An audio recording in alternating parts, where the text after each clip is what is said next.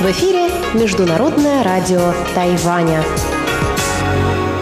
Здравствуйте, дорогие радиослушатели! В эфире Международное радио Тайваня и вас из тайбэйской студии приветствует ведущая Анна Бабкова.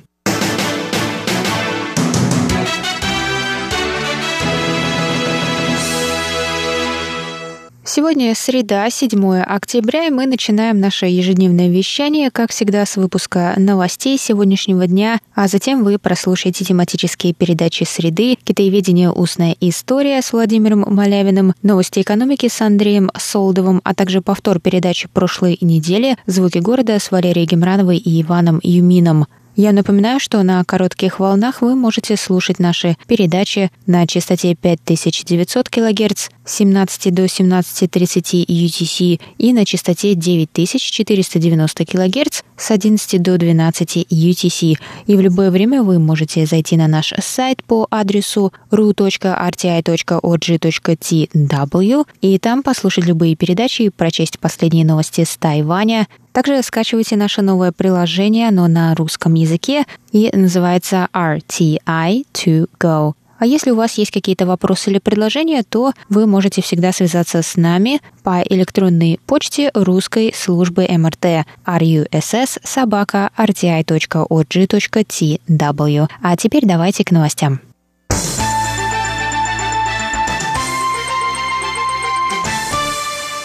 Министр обороны Китайской Республики Янь Дэфа сообщил в среду, что его ведомство успешно завершило программу по повышению боеспособности резервных войск, направленную на усовершенствование их организации, обучения и технического оснащения. Он объявил о скором создании при Министерстве управления по мобилизации для лучшей координации резервных сил Тайваня.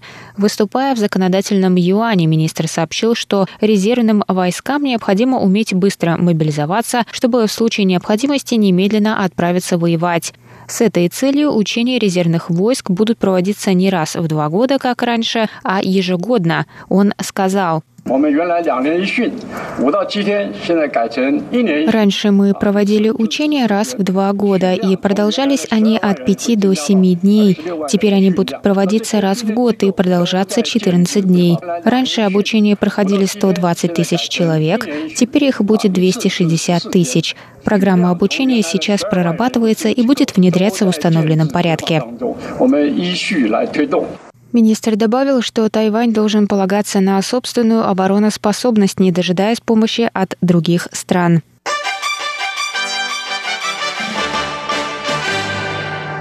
Центральный противоэпидемический командный пункт сообщил 7 октября о двух новых завозных случаях заражения коронавирусной инфекцией. Общее число зафиксированных с начала пандемии на Тайване случаев достигло 523.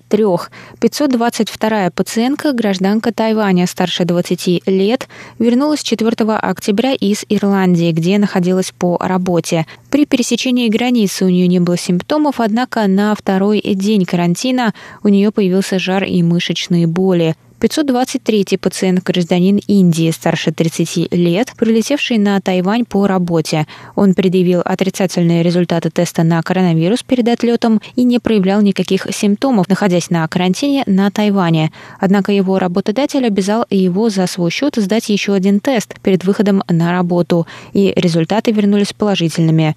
Пациент также рассказал, что встречался с зараженным в Индии перед поездкой. Всего на Тайване с начала пандемии было зарегистрировано 523 случая, из них 431 завозной. 486 человек поправились, 7 умерли, 30 находятся в больнице, сообщили в Центральном противоэпидемическом командном пункте.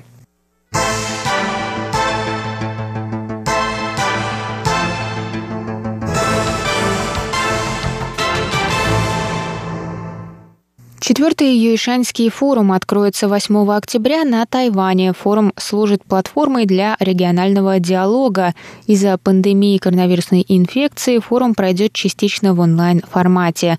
Лидеры мнений и эксперты из 12 стран мира примут участие в мероприятии и обсудят такие темы, как восстановление региональной экономики после пандемии и действия в эпоху глобального кризиса здравоохранения. Президент Китайской республики Цай Инвэнь и вице-президент Лай Цинде – выступят на форуме. Также в нем примут участие почетные гости. Премьер-министр Австралии Малькольм Тернбул, бывший премьер-министр Швеции Карл Бидлд, член парламента Японии Фуруэ Кейди, бывший премьер-министр Дании и бывший генеральный секретарь НАТО Андерс Расмуссен, а также конгрессмен США Тед Йохо.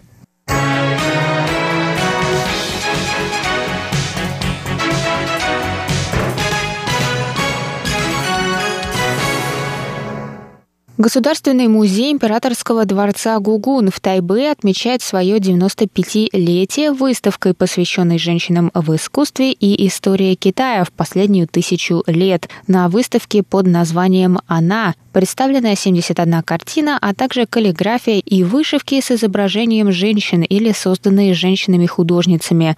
Несколько работ были признаны Министерством культуры национальным культурным наследием. В первой части выставки работы демонстрируются в хронологическом порядке, показывая зрителю эволюцию женского портрета и канонов красоты в истории Китая, начиная от эпохи пяти династий до династии Тан, рассказали представители музея. Во второй части выставки представлены работы женщин-художниц, которых было крайне мало. Среди них художницы династии Мин, Цю Джу и ее дочь Цю Ин, а также более современные, такие как У Шу Дюань. Выставка продлится до 27 декабря.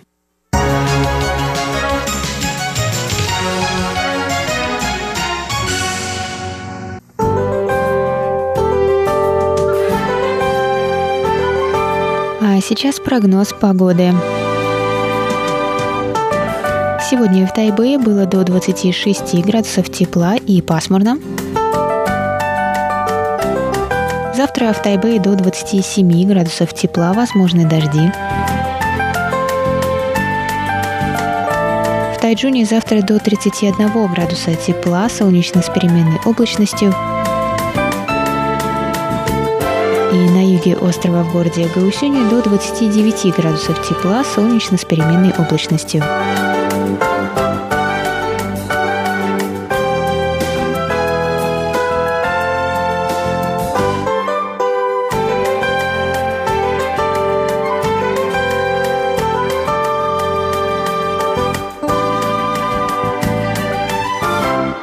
Был выпуск новостей на волнах МРТ за среду 7 октября. Для вас его провела и подготовила ведущая русской службы Анна Бабкова. Оставайтесь с нами, далее в эфире вас ждут тематические передачи «Среды», а я с вами на этом прощаюсь. До новых встреч!